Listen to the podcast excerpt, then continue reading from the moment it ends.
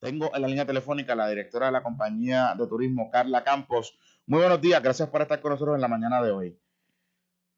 Muy buenos días, Jonathan. Gracias por la invitación y saludos al pueblo de Puerto Rico que les escucha. Bueno, directora, el, ¿qué medidas se está tomando el gobierno para, digamos, desincentivar que la gente venga a Puerto Rico eh, en estos últimos días? Porque pues hay mucha preocupación de que eh, cuando lleguen aquí, pues, pues, quieren pasarla bien, pierden el control y, y todo e, es, es un, revolú y al final del día, pues expo se exponen el personal de turismo, el personal eh, de primera respuesta y crea unas situaciones particulares que hay, hay mucha gente preocupada. ¿Qué va, ¿Qué va a hacer la compañía de turismo con esta situación?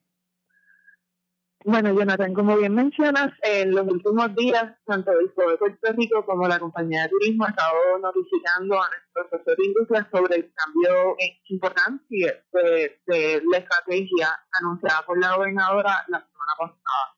Recordemos que Puerto Rico había anunciado que iba a estar abierto para el turismo del exterior a partir del 15 de julio y que eso obviamente eh, tuvo que cambiar en la medida en que la situación localmente cambió drásticamente en cuestión de varias semanas. Eh, lo que estamos viendo es una baja significativa en la demanda. O sea, muy pocas personas están viajando y que les interesa viajar. Eso es lo que se ve reflejado en los precios bajos en las aerolíneas.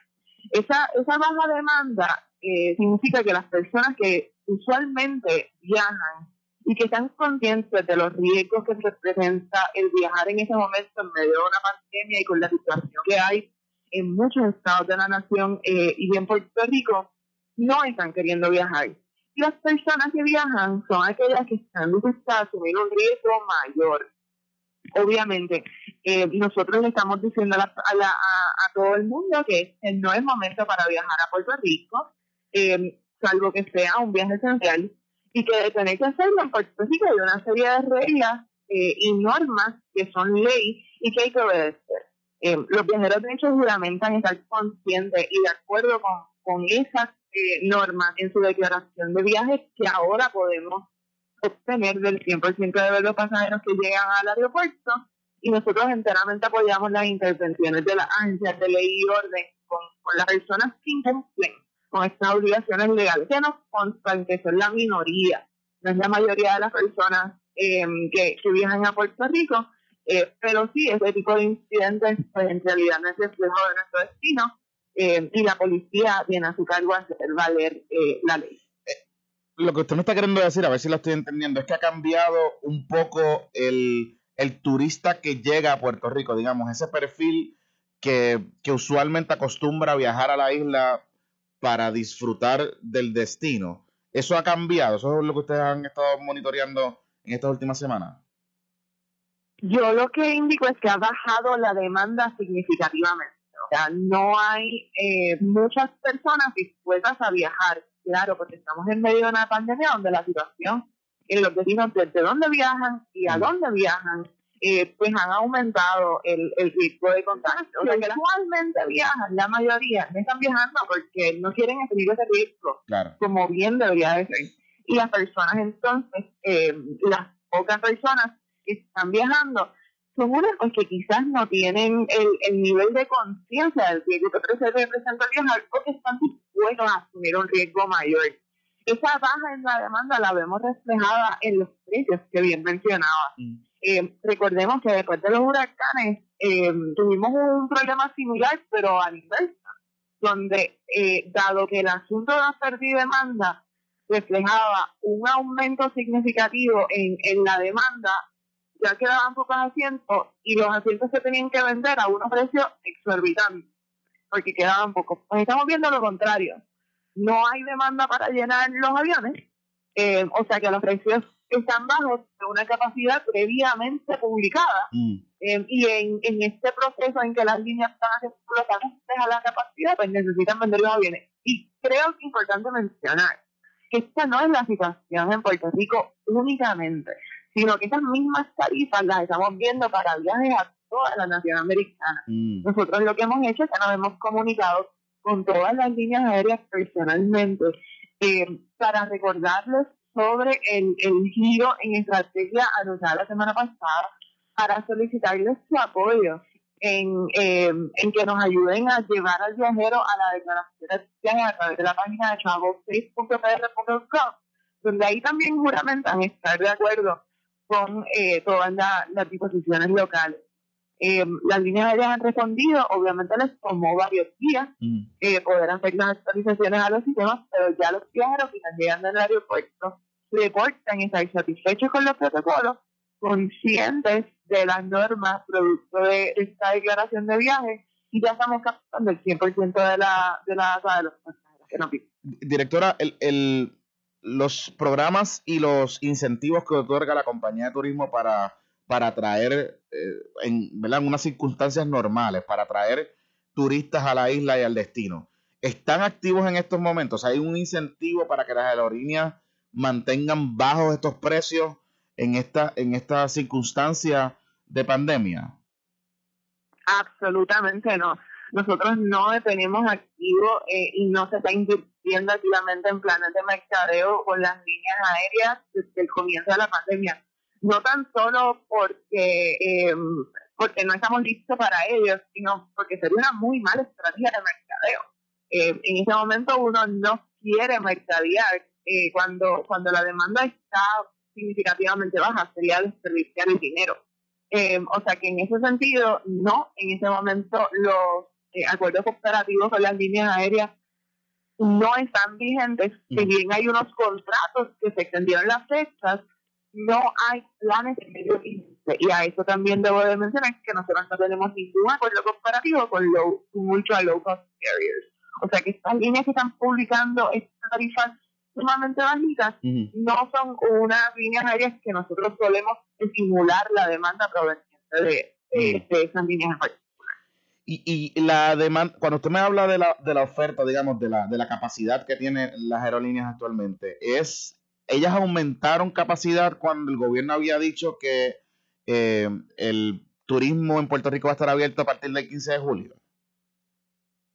No necesariamente aumentaron capacidad, sino que planificaron eh, mm. su capacidad en los próximos en los próximos meses. Esa es una situación bien dinámica y fluida y tenemos a las líneas aéreas haciendo cambios de último minuto en sus en sus itinerarios de viaje. Eh, muchas de las líneas aéreas incluso en, no, en ningún momento retiraron mucha capacidad y lo que fueron haciendo fue tomando decisiones cercanas a la sociedad. Entonces, sí, en efecto, tenemos bastante capacidad en Puerto Rico, em, pero eh, las líneas aéreas están muy bien informadas sobre eh, cuál es la fase en la que se encuentra Puerto Rico en la actualidad. Así que, que, podemos ver, eh, podríamos anticipar que comiencen a reducir su capacidad en las próximas semanas y esos precios a lo mejor eh, se nivelen o suban un poco eh, en la próxima semana?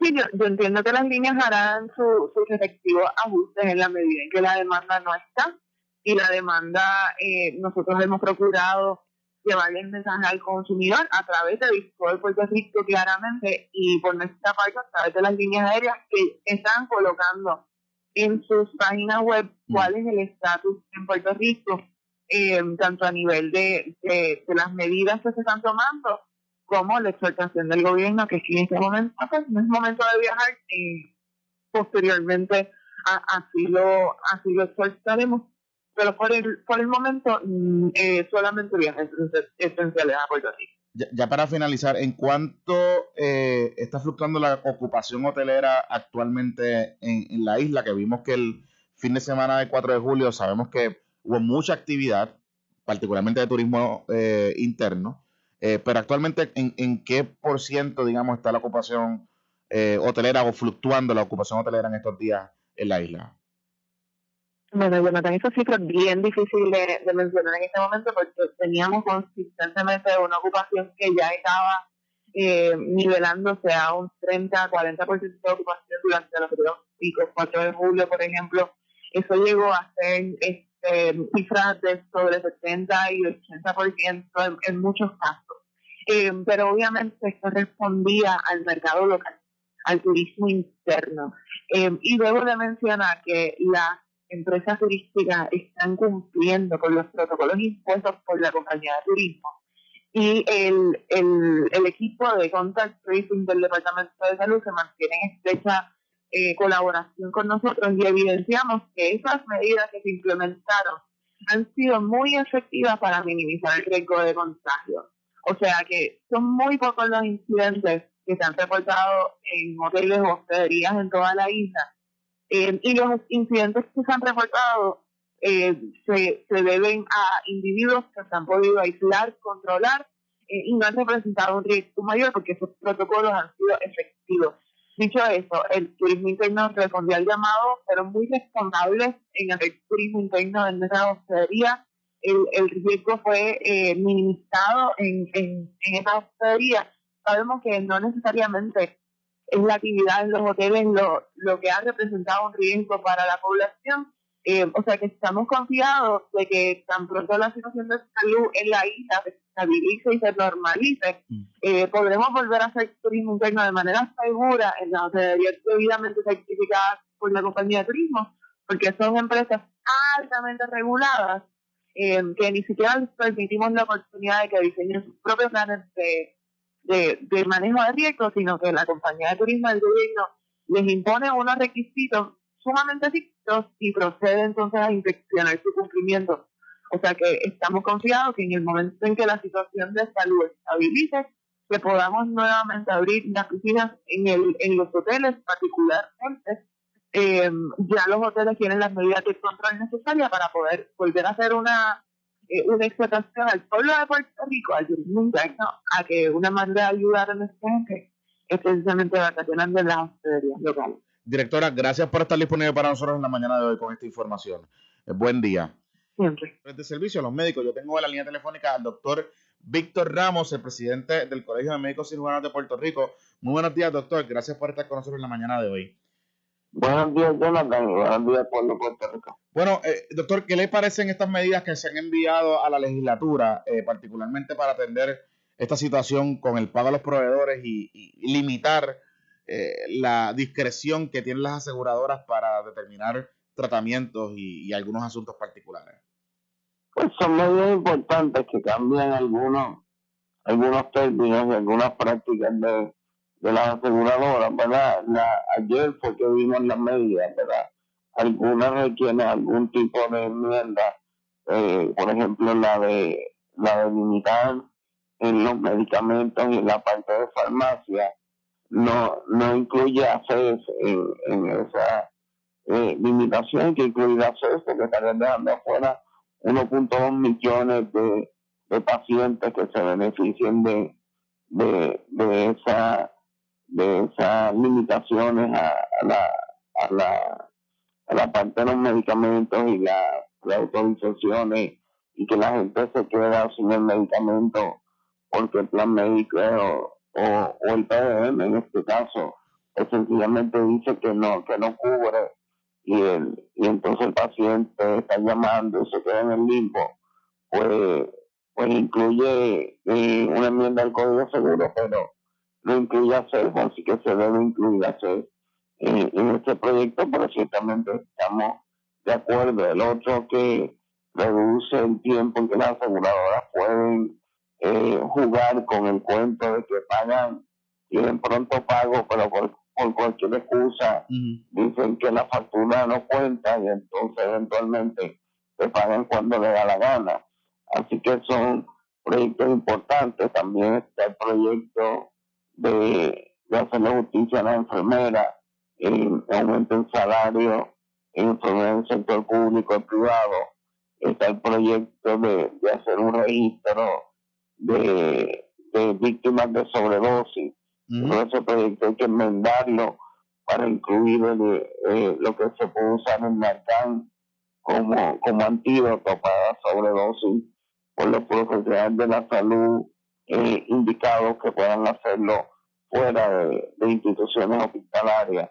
Así que, son proyectos importantes, ¿verdad? Que, que, que están en la discusión, está el proyecto de la factura sorpresa, lo que le llaman factura sorpresa, entendemos que van a necesitar bastantes enmiendas para, para, para, para hacerlo mejor el proyecto. Así que, que sí, son varios proyectos y estamos trabajando en las enmiendas que puedan necesitar para mejorarlo y que sean para el bienestar de, los pacientes, de los proveedores y del pueblo de Puerto Rico. ¿Cuál, es la, ¿Cuál es este tema de la factura sorpresa? ¿Qué es lo que, qué es lo que consiste esta factura sorpresa?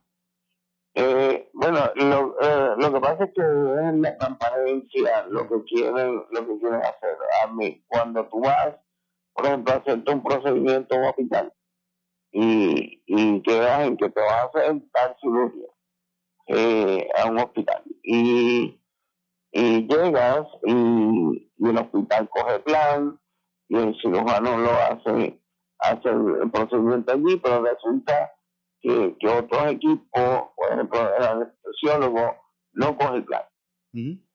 Así que cuando tú vas al hospital, pues le tienes que pagar al anestesiólogo, que no es parte de la red de tu plan.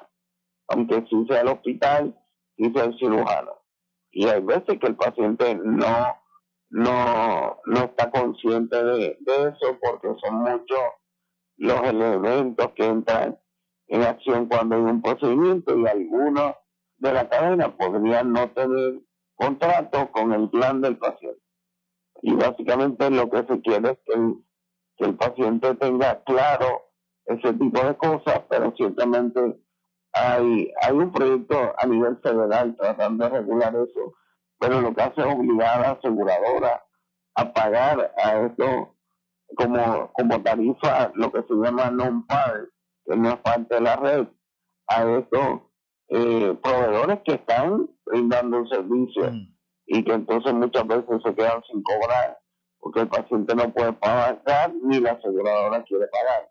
y que habría que poner esa cuánto en base a esa tarifa no porque lo que ahora mismo te manda a un proceso de mediación, mm. que probablemente el proceso te va a costar más de lo que te va a pagar la aseguradora que el proyecto requiere una, una, sí, una enmienda importante, pero ciertamente me parece que es adecuado que el paciente tenga claro cuáles son todos los costos. A mí me preocupa que de todo lo que usted me ha mencionado, doctor, eh, hay que hacer bastante trabajo y bastante maniobra legislativa y la sesión extraordinaria solamente dura 20 días. Eh, no, o sea, no se pudiese extender más, más que eso. O sea, habría es que es la preocupación de muchas personas. O sea, esto requiere eh, de enmiendas en tantas partes del andamiaje de, la legislación de, de, seguros médicos y de las relaciones con los pacientes que, preocupa que sea demasiado aguado eh, la situación al final del día. Los, los proyectos son eh, de la factura, las llamadas facturas sorpresa, los otros proyectos son bastante directos y, y el grano, que, las enmiendas que necesitan eh, son más, más fácil trabajarlas. Ciertamente las aseguradoras ya tienen a su, a su equipo de cabilderos de la milla, de oro tratando de parar estos proyectos de, de justicia para, para, para, los proveedores y para, y para los pacientes en todo su apoyo en, en, la, en la legislatura, igual que que los cabilderos que tratan de, que las enfermeras no puedan tener un aumento justo en, lo que cobran. Así que recientemente hay que hay que estar en las enmiendas se pueden hacer eh, eh, excepto en uno de los proyectos los otros no son complicados pero las aseguradoras quieren ver que ellas cumplen con todo lo que dicen los proyectos cuando los pacientes saben lo que lo que pasan para, para recibir una receta cuando se la deniegan. Los proveedores saben lo que pasan para cobrar, así que las aseguradoras pueden mandar a todos sus cabilderos y establecer una red de, de, tratar de mentir en cada esquina, pero la gente vive la realidad de un atropello de las aseguradoras. Eh, al, al, final, al final del día, eh, esto se va a, reducir a la presión que puedan sentir los legisladores de las personas que hayan pasado por este atropello, eh, tanto proveedores como eh, pacientes, que saben que... definitivamente, los legisladores no deben eh, dejarse llevar por el cabildeo de los grandes intereses, pero ciertamente allí estaremos defendiendo los proyectos y proponiendo las enmiendas necesarias para mejorarlo. Definitivamente. Doctor, ya para finalizar, eh, ¿Le preocupa eh, esta situación que hemos visto, estos últimos datos que hemos recibido del aumento de las hospitalizaciones por COVID-19 en la isla? Bueno, definitivamente, nosotros compramos tiempo en marzo. Esto, eh, pero cuando nosotros cerramos en marzo, habían tres casos positivos. A pesar de que solo habían tres casos, eh, hubieron 30 hospitalizaciones semanales como por seis semanas. Los casos empezaron a bajar, a bajar, a bajar. Eh, reflejo del lockdown que se dio. Pero al empezar a abrir, pues ciertamente iban a aumentar los casos. ¿Y qué tenemos ahora? Eh, tenemos como todos los días surgen entre 100 y 200 casos eh, PCR positivos.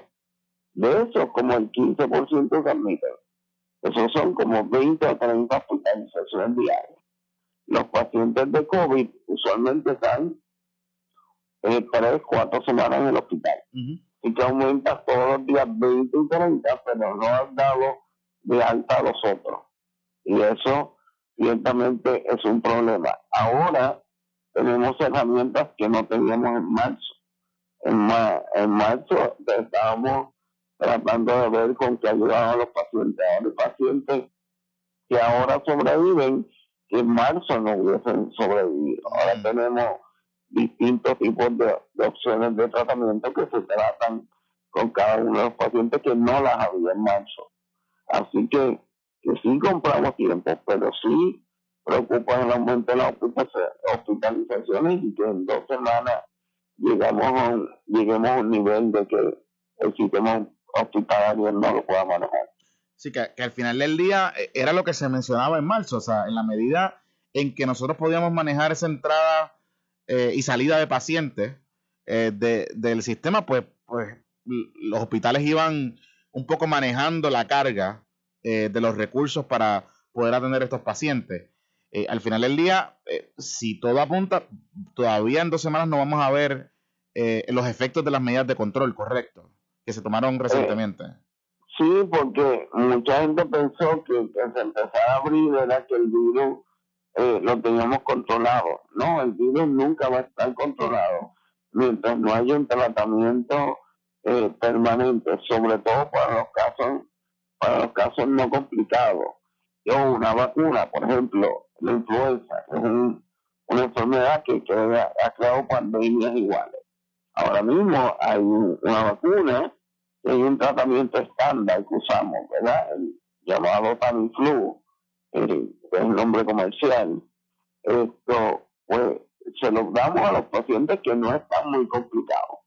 Ahora tenemos tratamiento para los pacientes complicados, pero no, no tenemos todavía un tratamiento estándar a los pacientes que no tienen enfermedad severa, ni tenemos una vacuna. Así que la gente pensó que el virus no estaba ahí y básicamente ahora mismo tenemos la mitad de los contagios, como 52%, con la mitad y mitad, la mitad se asocian al aeropuerto y la mitad se, asocian a, a transmisiones dentro de Puerto Rico. Así que hay que controlar el aeropuerto y la gente tiene que entender que la mitad de los contagios no llegan del aeropuerto, sino en transmisión entre la gente mm. dentro de Puerto Rico. Sí, que son transmisiones comunitarias al final del día, eh, lo que se está dando. Sí, sí hay, la mitad viene como del aeropuerto, los viajeros, y la mitad en transmisión comunitaria, eh, muchas veces en actividades familiares y privadas, pero también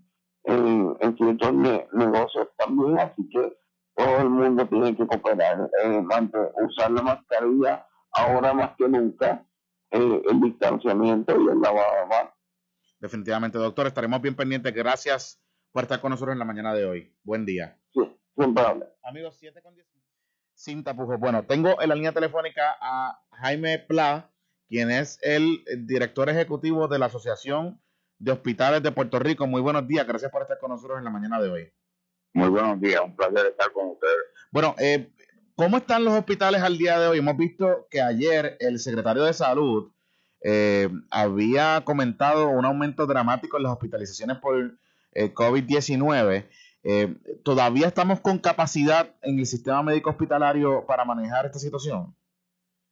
Sí, el sistema hospitalario todavía tiene suficientes camas disponibles. Obviamente nosotros estamos muy alertas a esos aumentos, ¿verdad? Porque no hay, no hay mucho que nosotros podamos hacer para detenerlos.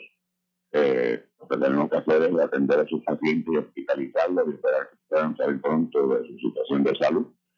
Pero la cama al momento, y no tengo el informe del día de hoy todavía frente a mí, eh, sé que ha subido a 400 y pico de hospitalizaciones.